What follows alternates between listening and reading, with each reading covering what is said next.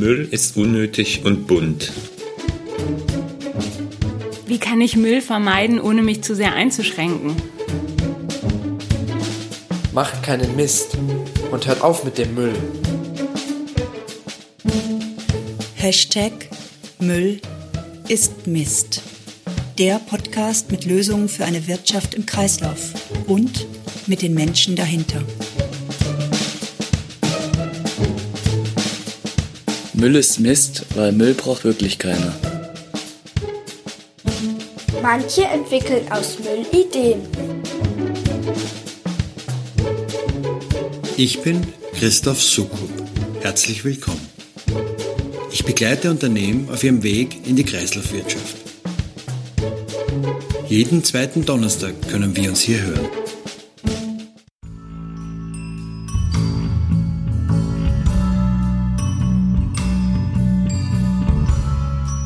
Alle, die sagen oder denken, intelligente Kreislaufwirtschaft im Unternehmen umzusetzen, sei etwas für Spinner, Gutmenschen und Überzeugungstäter.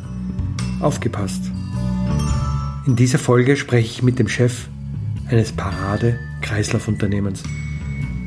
Wilhelm Maus, Geschäftsführer der Firma Lorenz, hat mich zu sich eingeladen und schildert mir im Gespräch, wie er den schwäbischen Hersteller von Wasserzählern beinahe versehentlich auf Kreislaufwirtschaft gebürstet hat.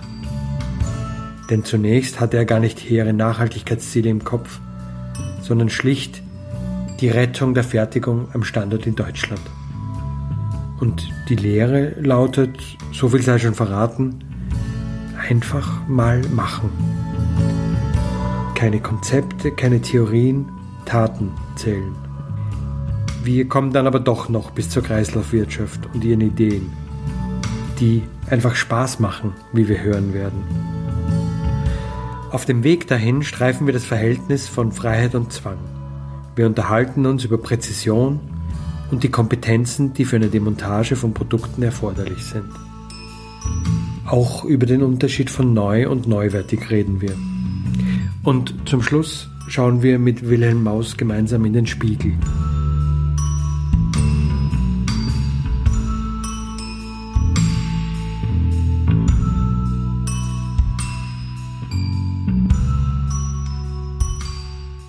Ich habe heute im Podcast Wilhelm Maus zu Gast. Wilhelm Maus ist Geschäftsführer der Firma Lorenz in Schelklingen. Grüße Gott, Herr Maus. Grüße, Herr Dr. Sokow. Ich würde zum Einstieg einfach mal bitten, können Sie mal kurz die Firma, Firma Lorenz vorstellen, was Sie machen und äh, womit Sie Ihr Geld verdienen? Wir sind Hersteller von Wasserzählern, haben angefangen, sind letztlich groß geworden mit Wohnungswasserzählern.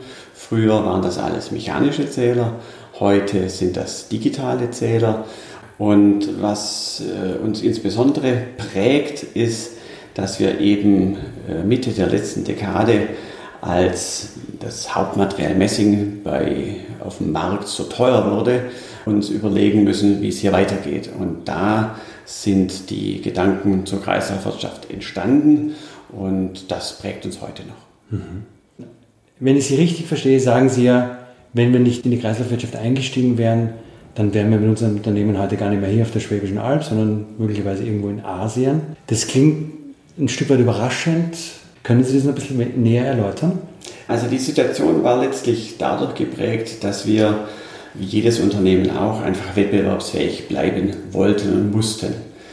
Wir haben dann erkannt, dass das schwierig wird auf der Basis von einem, wie man heute sagt, linearen Geschäftsmodell. Mhm und wollten eben nicht dem Trend folgen, dem die Branche durchaus gefolgt ist, die Produktion in Billiglohnländer zu verlagern einerseits und andererseits zu einem Produkt zu kommen, welches hauptsächlich aus Kunststoffteilen hergestellt wird. Mhm. Insofern war für uns die Nutzung von Messing und der mehrfache Einsatz der bei uns hergestellten Messingteile einfach in der Kreislaufwirtschaft dass man das heute so nennt, haben wir damals ehrlicherweise nicht gewusst, äh, sondern das war aus der Not geboren, letztlich ein Zwang, wo wir gedacht haben, darin könnte die Lösung äh, bestehen. Und heute, nach vielen Jahren Erfahrung damit und vielen Schleifen, in denen wir auch deutlich schlauer wurden, fühlen wir uns sehr bestärkt und sehr wohl mit dieser Vorgehensweise. Mhm. Jetzt gibt es da viele Aspekte, die sich um das Thema Kreislaufwirtschaft ranken. Das ist ja ein ganzer Kreislauf, um den es geht. Aber ich will jetzt mal hinten anfangen, weil das immer wieder auch zu Fragen führt bei anderen Unternehmen. Wir haben ja heute eher Strukturen, wo wir Produkte produzieren, die in einen Markt pumpen und dann am Ende kümmern sich andere drum, wenn das Produkt sein Lebensende erreicht hat. Dann gibt es Entsorger, da gibt es andere Strukturen. Das erreicht normalerweise den Hersteller gar nicht mehr, das Produkt.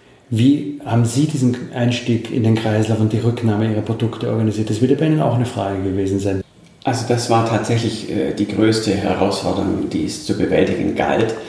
Und die kann man nur bewältigen zusammen mit den Betroffenen, sprich mit den Kunden. Das heißt, es galt, die Kunden davon zu überzeugen, dass es sinnvoll ist, uns die gebrauchten, unsere gebrauchten Zähler zurückzugeben. Wer sind Ihre Kunden, wenn ich da an der Stelle fragen darf? Unsere Kunden sind heute Messdienste und Wasserversorgung. Mhm. Und hier galt es einfach dafür zu werben, dass wir aus dem alten Produkt ein wieder neues Produkt machen wollen und werden. Und der Einstieg war tatsächlich so, dass wir dadurch überzeugen konnten, dass wir den Kunden angeboten haben, er möge uns doch alles, was er zur Entsorgung aus seiner Arbeit heraus, da fallen Wärmezähler, da fallen Heizkostenverteiler, Rauchwarnmelder und solche ähnlichen Dinge mit an, möge er alles doch bitte in einer Gitterbox sammeln, die wir ihm hinstellen und die wir kostenlos abholen. Aus diesem zarten Pflänzchen vor 13, 14 Jahren ist mittlerweile ein veritables Geschäftsmodell entstanden, richtig schön eingeschwungen. Wenn wir hier aus dem Fenster rausschauen, sehen wir wunderschöne Rücklieferungen, teilweise sogar mhm. sortenreine Rücklieferungen. Also da geht einem heute das Herz auf und wir sind sehr froh, dass wir das so gemacht haben. Was sagen Ihre Kunden heute dazu? Wir hätten es schon früher machen sollen. Also da besteht breite Übereinstimmung, dass das genau der richtige Weg ist. Also Zweifel hat da niemand. Ihren Kunden zahlen Sie aber nichts dafür, ne? sondern Sie nehmen ihnen die kostenfrei ab, aber vergüten tun Sie das nicht. Wir haben verschiedene Modelle. Das von Ihnen beschriebene ist ein etabliertes mhm. Modell. Wir haben aber auch das Modell, dass wir dem Kunden klassisch die Produkte verkaufen und dann dementsprechend wieder zurückkaufen. Mhm. Am schönsten finde ich allerdings, und das wird dann auch dem Namen der Kreislaufwirtschaft und dem Geist am ehesten gerecht, wenn man Produkte zur Verfügung stellt. Wir nennen das Messwerte für eine bestimmte Zeit, mhm. orientiert an den Eichperioden. Messwerte für zehn Jahre im Bereich Warmwasser oder Messwerte für zwölf Jahre im Bereich Kaltwasser. Das bedeutet einfach, der Kunde bekommt von uns genau das, was er will, die Funktion. Also mir gefällt das Beispiel des berühmten Bohrers, den wir alle im Baumarkt kaufen. Wir wollen eigentlich keinen Bohrer, sondern wir wollen ein Loch in der Wand. Mhm. In dem Fall bekommt der Kunde das Wasser gemessen und die Werte übermittelt. Das ist eigentlich das, was er will. Dazu braucht er kein Gerät kaufen, sondern er kann Messwerte für, sagen wir mal, zehn Jahre erwerben, bekommt von uns die Gerätschaften und es ist unsere Verantwortung, dass diese Daten ermittelt und, über, und übermittelt werden, sodass wir von Anfang an geradezu erpicht drauf sind, gute Materialien mhm. zu verwenden, langlebige Materialien zu verwenden und auch bei der Aufbereitung dieser zurückzunehmenden Produkte möglichst wenig Arbeit haben, dann bekommt der Kunde auch die größte Erstattung. Das ist im Prinzip die dritte Spielart und tatsächlich mein Lieblingsmodell, weil dann die Kreislaufwirtschaft auch tatsächlich gesichert ist. Haben Sie da schon Partner, mit denen Sie das machen können? Ja, das ja. haben wir, das funktioniert wunderbar. Mhm. Und es ist wie mit allem. Wenn wir damals schon alles überblickt hätten, gewusst hätten, als wir gestartet haben, dann hätten wir viele Sachen vielleicht auch besser, einfacher und schneller gemacht. Und so ist es heute auch so, man braucht immer so ein paar Überzeugungstäter oder nennen Sie es Pioniere, einfach ein paar Leute, die sagen, das ist der richtige Weg, mhm. den wollen wir gemeinsam schon hinkriegen und genauso ist es. Mhm. Wenn wir jetzt mal von dem, was Sie erzählen, einen Schritt zurückgehen und auf die Wirtschaft insgesamt schauen oder auf andere Branchen, wie weit meinen Sie, spielt da die Besonderheit Ihres Produkts, wenn ich es richtig verstehe, sind die Monteure, die die Wasserzähler einbauen, auch die, die sie wieder ausbauen? Wie weit spielt also diese Besonderheit Ihres Produkts da eine Rolle? Und wie weit meinen Sie, lässt sich das aber auf andere Branchen übertragen? Also ich denke, zum Start ist diese Branche, dieses Produkt da wirklich gut geeignet und prädestiniert. Gerade weil die Zusammenhänge, wie Sie sie beschrieben haben, bestehen. Aber die Übertragung ist doch eigentlich fast grenzenlos auf alle Bereiche möglich. Also wenn es immer um das Prinzip geht, ich nutze die Eigenschaften, sei es eines Autos, sei es eines Smartphones, um wirklich Statussymbole zu strapazieren, dann nutze ich das eben und gebe es anschließend wieder zurück. Natürlich in einem möglichst guten Zustand. Ich gehe sorgsam damit um, das gehört sich. Und je besser man damit umgeht, umso leichter fällt es, diese Produkte vielleicht aufzuhübschen mhm. oder das neudeutsche Wort zu refurbischen, also einfach sie wieder zu verwenden und für die neue Periode alltagstauglich zu machen. Mhm.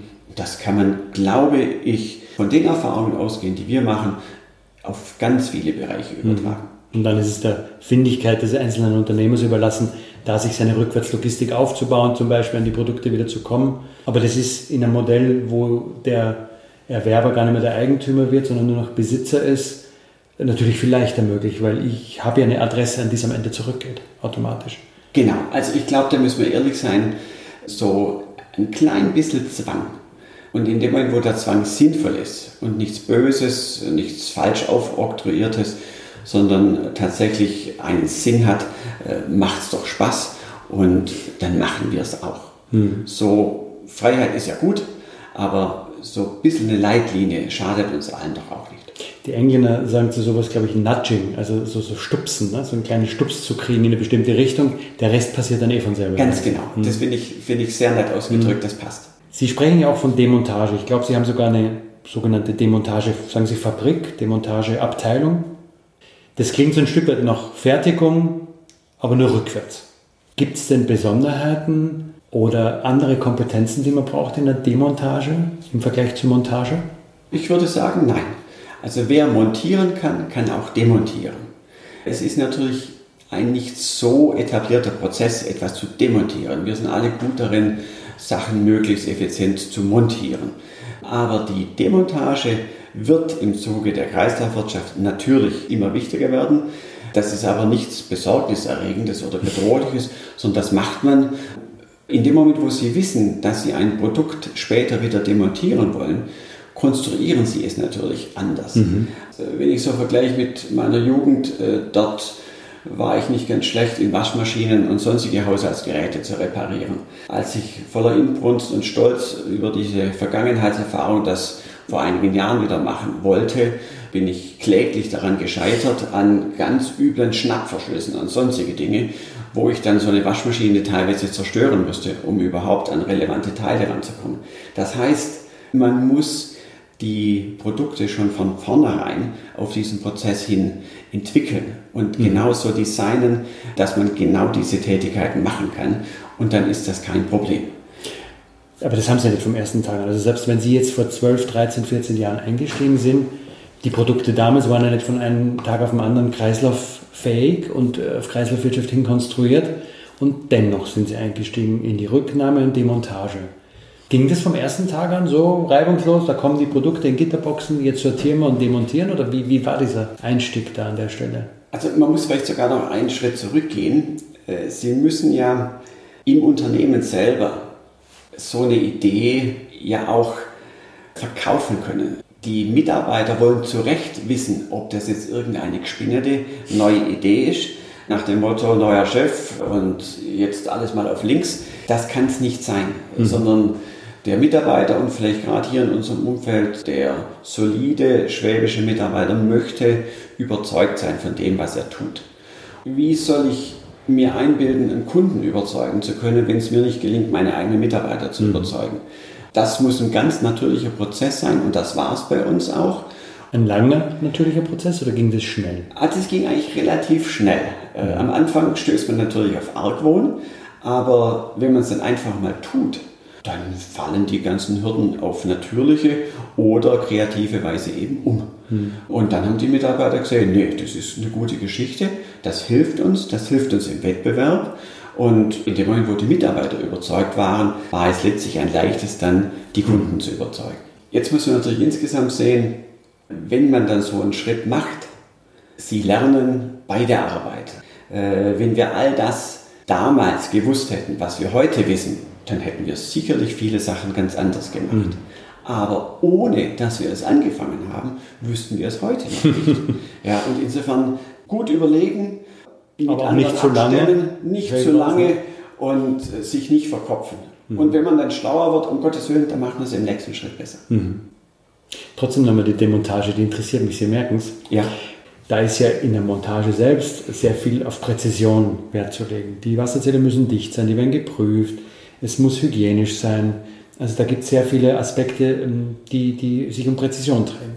In der Demontage ist auch eine Präzision verlangt, nämlich Materialien sauber zuordnen zu können. Ne? Kunststoff zu Kunststoff, Kabel zu Kabel, aber das ist eine andere Art von Präzision. Ist es tatsächlich so einfach für jemanden, der sein Leben lang äh, darauf getrimmt ist, eben in diese Präzision hineinzuschaffen, Demontage zu lernen? Sicher nicht. Da treffen Sie schon den Kern der Sache. Wir müssen aber auch sehen, was das heutige Bild prägt, ist die erste Version der Kreislaufwirtschaft, mhm. wo wir Produkte 2009 in den Markt gebracht haben, die man bei der Wiederverwendung tatsächlich zerlegen muss, um bestimmte Bauteile zu tauschen. Mhm. Das neue Produkt ist jetzt schon auf diesen Erfahrungen basierend insofern verbessert, als dass wir es von vornherein mit diesem deutsch-englischen Begriff Design for Remanufacturing so gemacht haben, dass sie ideal eben wiederverwendet werden kann. Und zur idealen Wiederverwendung gehört einfach die Reinform, die da heißt, dass ich das Teil, wie es ist, in unserem Fall nur reinige, desinfiziere und neu kalibriere. Bauteile, Hardware, Software bleibt alles gleich. Mhm. Und das heißt dann, ich muss es schon mal gar nicht demontieren. Mhm. Es wird der Fall aber nach wie vor eintreten, weil Produkte auch beschädigt zurückkommen.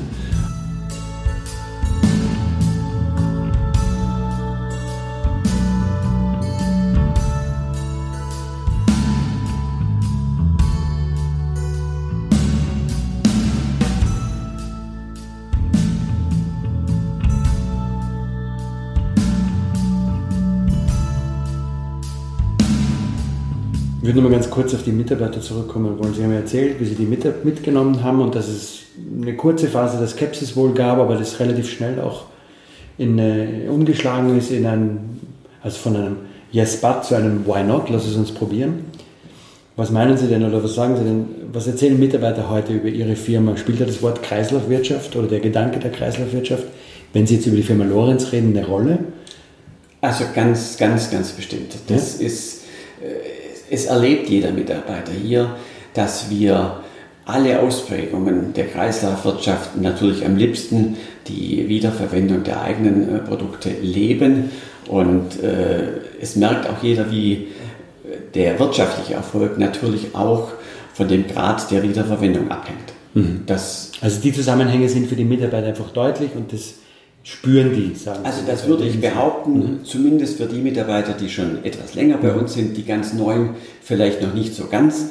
Aber ich glaube, nach einer gewissen Zeit gehört die Kreislaufwirtschaft fast zur DNA eines Lorenz-Mitarbeiters. Obwohl man ja nicht, wenn man jetzt durch den Betrieb läuft, irgendwie ständig Plakate sieht, wie wichtig Kreislaufwirtschaft ist und irgendwelche Symbole mit Kreisen. Das ist ja gar nicht. Ne? Also präsent in dem Sinne, mit Propagandamaterial ist ja gar nicht die Kreislaufwirtschaft. Nee, ich meine, wir reden gerade drüber, mhm. aber äh, tatsächlich wichtiger ist es zu tun. Mhm. Wenn Sie jetzt mit mir gemeinsam nochmal einen Schritt zurück machen, weg von der Firma Lorenz, wie sehen Sie denn das Thema Circular Economy oder Kreislaufwirtschaft hier im deutschen Sprachraum? Ich möchte so sagen, positiv nach vorne blickend, als Riesenchance. Ich glaube, das, was wir erleben, wir haben gerade ein wunderschönes Wachstum und einen großen Zuspruch der Kunden. Ich glaube, dass sich das auf andere problemlos übertragen lässt, äh, in dem Sinne, dass die Kombination von einem guten, modernen Produkt mit der Kreislaufwirtschaft tatsächlich zum Standardfaktor hier werden kann. Die Kreislaufwirtschaft beinhaltet ja gerade, dass man das Material einmal einkauft und mehrfach verwendet. Und dazu brauchen wir Menschen.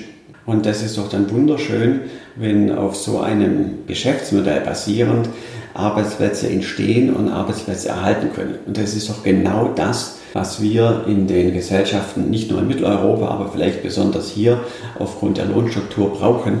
Und somit bezahlt sich das auch. Mhm. Für mich ist schon eine Problematik oder eine Schwierigkeit, etwas, was uns in Deutschland ein Stück weit hemmt, dass wir, wenn wir von Kreislaufwirtschaft sprechen, sehr schnell an das Kreislaufwirtschaftsgesetz denken und damit gedanklich auch am Recyclinghof sind.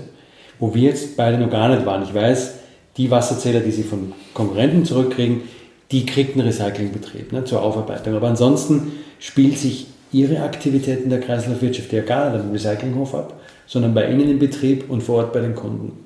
Wie weit teilen Sie da meine Einschätzung, dass uns das ein Stück weit auch behindert, in der Kreislaufwirtschaft, in eine intelligente Kreislaufwirtschaft wirklich voranzukommen, dass wir so viel über Recycling und unseren Status als Recycling-Weltmeister nachdenken? Eigentlich müsste es uns helfen. Also wenn wir es heute schaffen, Sachen nicht arglos wegzuwerfen, sondern im Sinne der Trennung zu sortieren, sortenrein abzugeben, dann sind wir doch eigentlich schon ein bisschen grundkonditioniert und getrimmt.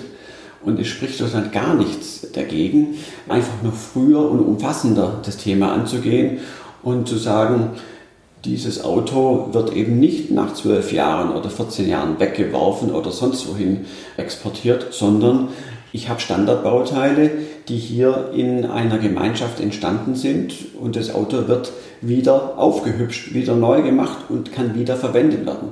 Und wenn wir uns da ein bisschen lösen von diesem Status- und Imagegedanken, hm. dann ist es überhaupt kein Problem. Ich habe bei Ihnen in der Produktion sogar Messingbauteile gesehen aus Wasserzählern, die zwar aufgearbeitet, gestrahlt waren, aber eben nicht fabrikneu ausgesehen haben. Die hatten dunkle Stellen.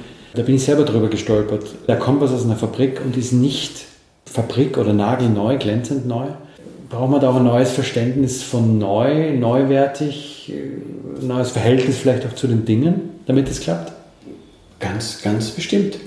Also die Funktion ist entscheidend. Äh, die Funktion, die Wirkungsweise. Was hätten wir als Vorstand eines Fußball, Profi-Fußballclubs von einem Stürmer, der wie geleckt aus der Kabine kommt und auch nach der 90. Minute noch hervorragend aussieht und kein Tor schießt? Dann ist mir doch der lieber, der links am Knie vielleicht ein bisschen eine Schramme hat äh, und das T-Shirt äh, leicht verrissen, aber der ein Tor schießt. Hm. Hm. Die Funktion, das Ergebnis.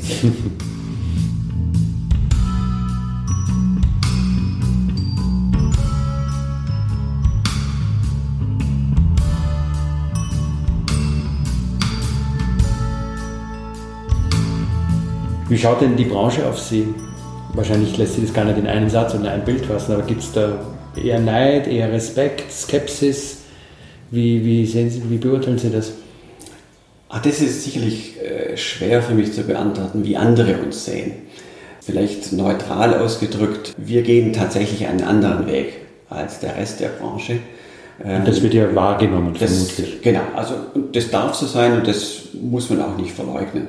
Ich könnte mir vorstellen, dass die Rahmenbedingungen, die wir haben, dass wir ein unabhängiges Familienunternehmen sind und sehr selbstständig agieren können, dass das zugegebenermaßen traumhafte Bedingungen sind. Mhm. Ich weiß nicht, ob es mir gelungen wäre, wenn ich jetzt Teil eines großen weltweiten Konzerns wäre, hier äh, meine Vorgesetzten davon zu überzeugen, mit all dem, was wir jetzt hier tun. Weil da waren schon, wie Sie es vorher sagten, Dinge, wo man mal anfängt, wo man ein grob gutes Gefühl hat, aber tatsächlich noch nicht genau weiß, mhm. wie es dann rauskommt.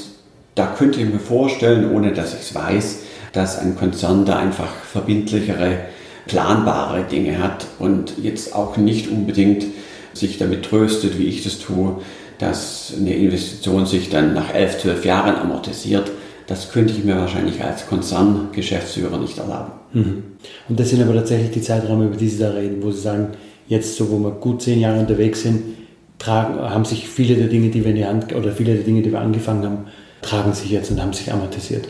So ist es tatsächlich. Also nachdem wir vorher schon über die Eichfristen und Laufzeiten gesprochen haben, heißt es bei uns als grober Anhalt, nach Ablauf der zweiten Eichperiode, also nach zehn bzw. zwölf Jahren, passiert die Amortisation. Mhm. Vorher wird sich eine Investition in der Regel nicht amortisieren. Mhm. Das heißt, Ihnen hilft letztendlich auch die Struktur, weil Sie von Vorgesetzten sprachen, das sind ja die Eigentümerfamilien, die da ähm, im Hintergrund agieren und die, die Sie informieren und überzeugen müssen, da hilft diese Eigentümerstruktur schon. Genau, also ich mhm. glaube, ein Einzelner wird sich dann wie eine äh, eigenständige Firma äh, optimal entwickeln, wenn man einen gewissen Freiraum hat, enge Zügel haben noch nie zu Kreativität oder äh, besonderer Dynamik geführt. Mhm. Jetzt haben wir auf die, auf die Branche als solche geguckt. Wenn wir jetzt in, in die Lieferkette schauen bei Ihnen, also Ihre Kunden, aber auch vor allem Ihre Lieferanten, über die Kunden haben wir schon ein bisschen gesprochen. Was haben Sie denn da für einen Status? Was hören Sie oder merken Sie da aus der, aus der Richtung? Also wir können eigentlich nur äh, angenehme Gespräche erleben und berichten. Also nichts, was uns jetzt irgendwo Sorgen machen würde. Merken aber schon, dass wir anders sind. Mhm. Und auch als anders wahrgenommen werden. Und auch anders, haben Sie mhm. vollkommen recht, auch anders wahrgenommen mhm. werden, ja. Mhm. Ich frage auch deswegen, weil ich immer wieder in Gesprächen mit geschäftsführenden Unternehmen höre, Nachhaltigkeit, Kreislaufwirtschaft, das kostet alles nur Geld, das haben wir nicht. Wir müssen Geld verdienen, da können wir uns nicht mit dem Luxus beschäftigen, irgendwie nachhaltig zu werden. Für viele ist es doch immer noch in einem Widerspruch zu ein tragfähiges Geschäftsmodell aufzustellen. Ist so ein erster Reflex, den ich immer wieder höre. Sie schildern ja gerade einen Weg, der gar nicht über die Nachhaltigkeit losging, aber der sie zu einer gewissen Form von Nachhaltigkeit und Kreislaufwirtschaft eben gebracht hat, über die Frage, wie verdienen wir hier am Standort Deutschland Geld, sodass wir auch hier existieren können. Und vor dem Hintergrund frage ich, dass jemand sagt, der Einstieg in die Kreislaufwirtschaft hat uns ermöglicht, am Standort Deutschland weiterhin operativ tätig zu sein. Also ich glaube, gerade wie Sie es erklärt haben, dass wir tatsächlich nicht aus Gutmenschentum angefangen haben, sondern eher aus einer Notlage heraus mhm. und dann im Laufe der Zeit erkannt haben, dass sich aus dieser Notlage ein gesundes, natürliches Geschäftsmodell entwickelt hat, macht es doch einigermaßen glaubwürdig, was wir hier tun und was wir sagen. Und insofern würde ich tatsächlich behaupten, die Nachhaltigkeit kostet nicht Geld, sondern sie braucht einen langen Atem, das gebe ich zu. Mhm. Aber wenn man den langen Atem hat, dann bringt einem die Nachhaltigkeit was einfach.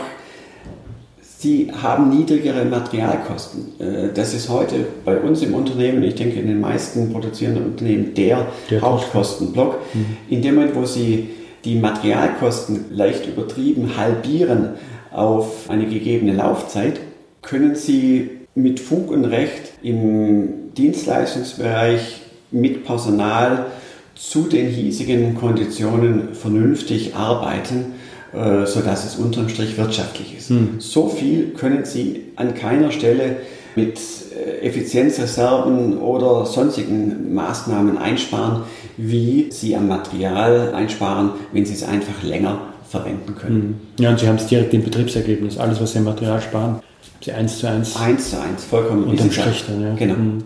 Sie sind ja sowas ein Stück weit Vorzeigeunternehmen und ein Vorzeigegeschäftsführer in der Kreislaufwirtschaft, treten auf Kongressen auf, sind in Filmen präsent, spricht sich rum, dass hier was Besonderes passiert. Gleichzeitig passiert ja immer noch erstaunlich wenig im Bereich der Nachahmer. Also wir erleben ja nicht einen massenhaften Einstieg von Unternehmen in die Kreislaufwirtschaft gerade. Haben Sie da eine Erklärung für diese doch große Diskrepanz? Einerseits sehr positiv wahrgenommen zu werden, anerkannt zu werden mit dem, was sie tun und andererseits, dass da wenig, nach wie vor wenig passiert. Also wenn man sich mal ein bisschen entfernt und von einer weiten Perspektive auf uns und vielleicht das Umfeld schaut, so besonders ist es ja nicht, was wir tun. Erstaunlich ist eher, dass das, was wir tun, als besonders gilt. Mhm. Also ich glaube, da gibt es genügend Gegenden in dieser Welt, die von bestimmten Rahmenbedingungen geprägt sind, wo man mit Mangelwirtschaft auskommen muss. Dort wird die Kreislaufwirtschaft was ganz Natürliches mhm. sein. Insofern freut es mich, dass wir mit dem Modell Erfolg haben, aber es ist eigentlich jetzt nicht so was Außergewöhnliches, aber umso mehr haben Sie recht mit Ihrer Frage, man fragt sich, warum es nicht mehr so tun, weil der Weg ist für mich quasi vorgegeben. Ich käme auf keine alternative Idee, es anders machen zu können. Ich bin da tief überzeugt und glaube auch, dass der Druck nur groß genug sein muss, dass man vielleicht mal etablierte Wege verlässt. Mhm. Schauen Sie jetzt, aktuell äh, sind wir in dieser schlimmen Corona-Zeit. Dort finden wir alle auch Alternativen hm. und kommen trotzdem zurecht, auch wenn wir es ganz anders machen als früher. ja viel über Kreislaufwirtschaft gesprochen. Sie haben erzählt, wie Sie eigentlich gar nicht über die Kreislaufwirtschaft zu dem gekommen sind, was Sie heute tun, sondern eher aus einer puren Notwendigkeit und auch mit einer gewissen schwäbischen Findigkeit, würde ich das so, so würde ich das nennen wollen. Wie ist das für Sie persönlich so geworden? Natürlich stark über die Firma, das haben Sie ja ausgeführt, aber vielleicht gibt es auch noch eine persönlichere Seite dazu, über die Sie kurz, wo Sie uns kurz einen kleinen Einblick geben wollen. Also persönlich, ich sage mal, man wächst wahrscheinlich an den Aufgaben, die man hat. Wenn man sich äh, anschaut, wo steht eine Firma im Wettbewerbsumfeld, dann muss man sich natürlich überlegen, wie man sich differenziert, was man machen kann. Und unsere Wettbewerber sind hauptsächlich sehr große, weltweit tätige Firmen. Mhm. Und da muss man natürlich als kleines mittelständisches Unternehmen mit anderen Attributen für eine Differenzierung sorgen. Und da würde ich jetzt sagen, fühle ich mich persönlich mit dem, was wir tun, sehr, sehr wohl. Und es ist dann am Ende des Tages schon so, wenn Sie dann ins Spiegel schauen, möchten Sie mit all den Dingen, die Sie gemacht haben, nicht rot werden. Mhm. Und hier ist es so, dass ich dann durchaus sehr zufrieden bin, dass es uns gelingt, als Unternehmen nachhaltig zu überleben, also nachhaltig wirtschaftlich zu sein. Und um das Wort Nachhaltigkeit auch in dieser Ausprägung mal zu strapazieren, aber eben auch nachhaltig zu arbeiten im Ursprungsgedanken mhm. des Wortes. Also im Prinzip so, dass wir es der Welt, in der wir leben, nicht schwerer machen als unbedingt notwendig. Ja, man merkt Ihnen, würde ich mal behaupten, auch eine gewisse Begeisterung oder Befriedigung zumindest an darüber, dass es so ist. Dass Ihnen das also gelungen ist, obwohl Sie am Anfang den Plan möglicherweise gar nicht hatten. Oder ist zumindest nicht ganz oben auf der Agenda stand. Da ging es darum, das Unternehmen zu halten, das Unternehmen in Deutschland halten zu können. Gleichwohl, wie gesagt, die, die Befriedigung meine ich Ihnen anzuspüren an der Stelle. Also mich freut es, wenn man die spürt, weil die ist tatsächlich da. Mhm. Und es ist schon was Schönes, etwas Sinnvolles und vielleicht auch Gutes in Kombination tun zu können. Hat sich da Ihr Bezug tatsächlich zur Nachhaltigkeit in irgendeiner Form verändert oder war das immer schon da bei Ihnen?